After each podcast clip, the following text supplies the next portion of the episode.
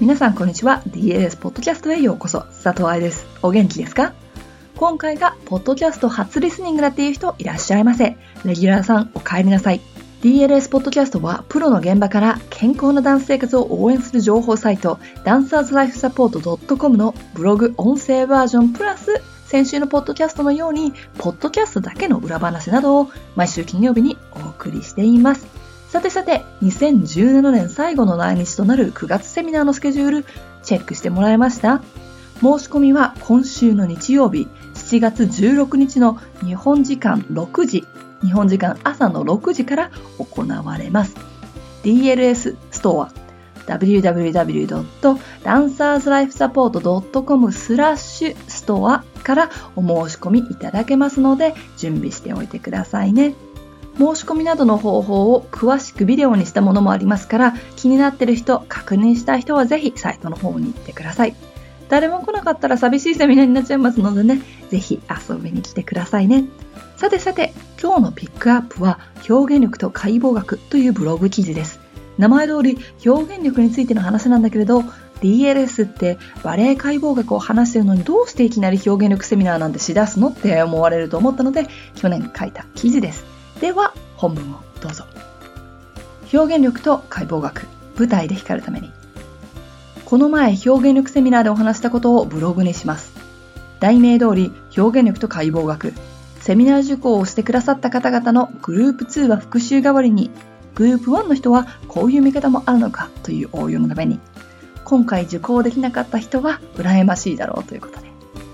私の考えるバレエ解剖学はバレエテクニックを助けるための解剖学です。骨盤を正しいところに置くと効率よく動けるので踊りがスムーズになるとか膝を伸ばす筋肉が分かるとしっかりと伸ばされた足に強いジャンプ力が生まれるとか解剖学がバレエの悩みやテクニックに直結すること。これは指導では絶対に必要なことだけれども踊っている本人も先生の言うことを理解するためには必要。足のアーチを上げてと言われた時に土踏まずだけ上げればいいんだってレッスンしてたら小指重心になって軸の強さが生まれないだけでなく捻挫や第五中足骨の疲労骨折につなりがけない。だけれど足のアーチっていくつもあってどこにあるのかっていうのも分かれば先生に言われた足のアーチを上げなさいってことが安全にできるわけ。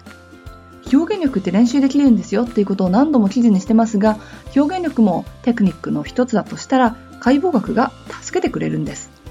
表情を作る筋肉つまり顔にある筋肉たちはたくさんあります。どの文献を読むのかにもよるけれども一般的には30個以上私は43個だと習ってます。すごい量だよね。ってことはこれらの筋肉をコンディショニングしたらすごい量の表情が生まれる。つまり表現の幅が広がるんです。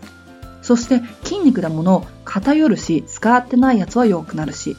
他の筋肉、例えば腹筋と表情の筋肉を一緒に使おうとすると動きがうまくいかなかったりとかすることもある。ほら、大体四頭筋の外側は使いやすいけど、内ももの筋肉を感じるっつうのは難しいから弱いとか、腹筋と背筋一緒に使おうと思ったら動きがギクシャクしちゃうなんていうそういうこともあるじゃない？確かに顔の筋肉が足を高く持ち上げてくれるかといったらそんなことはないんだけど、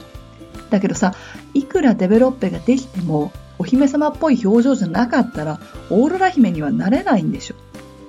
ほら、美しくて有名な姫だし、16歳なんだしさ。呼吸するにもたくさんの筋肉を使います。呼吸って表現力には大事よ。バーレッスンのプレパレーションから腕と呼吸を一緒に使うでしょポーデブラの汚いダンサー、ポーデブラに癖があるダンサーって舞台映えしないので今度見てみてください。いくら回れても、いくら飛べても綺麗に見えない。そして呼吸と一緒に動くって自然なことだから、それができてると美しく自然に上半身が動かせて、自然に表現もできるようになるわけです。呼吸を止めちゃったら呼吸に使われる筋肉たちが緊張します。それってさ、自由な上半身や首の動きを止めちゃうってことなのよ。逆にスムーズに呼吸ができてると肺の膨らみを使ってテクニックを上げることができちゃうのさ。どうやってというところは動きなのでブログでちょっと文字で説明するのは難しいんですが、この表現力セミナーに参加した時に実際に感じてみてください。表現の一部である間の取り方。これってね、結局筋力なんですよ。自分の体がコントロールできてなかったら自分の思ったような踊り、表現はできないわけです。当たり前だし、この部分は前にも書いたことがあるから飛ばしていきますが、DLS の表現力セミナーで毎日バレエレッスンがあった理由は基礎がないとダメだから。そして自分の癖で踊ったらそれは表現にはならないから。実はね、2016年の表現力セミナーでは3日間かけてロミオとジュリエットの舞踏会シーンを練習しました。ここで表現したいって言って動きすぎると逆に弱く見えちゃうとか、周りと揃ってるとそれだけで観客を圧倒させることができるとかも練習しました。これがコールドの強みなわけよ。まっすぐな体を保ったまま足を動かすことができなかったら、クラクラしちゃって弱いイメージになっちゃいます。自分の癖で踊ると周りと揃いません。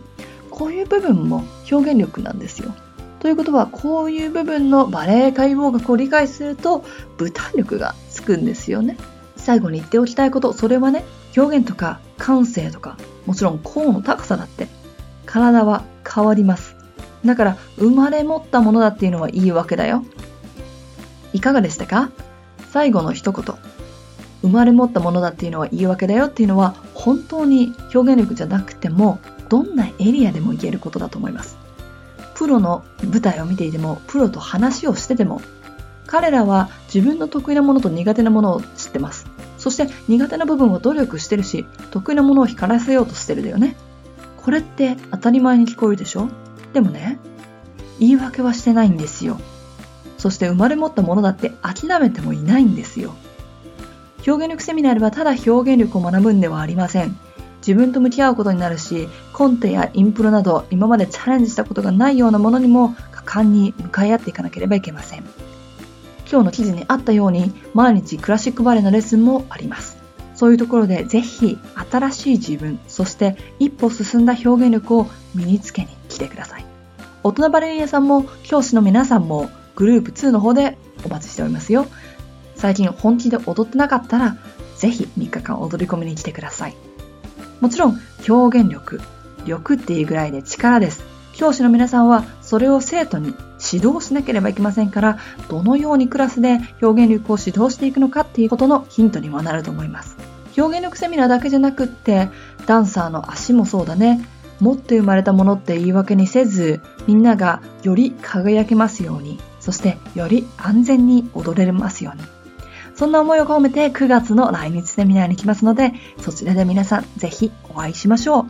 日曜日の申し込みどうぞよろしくお願いします。今週のポッドキャストはここまで。ハッピーダンシング佐藤愛でした。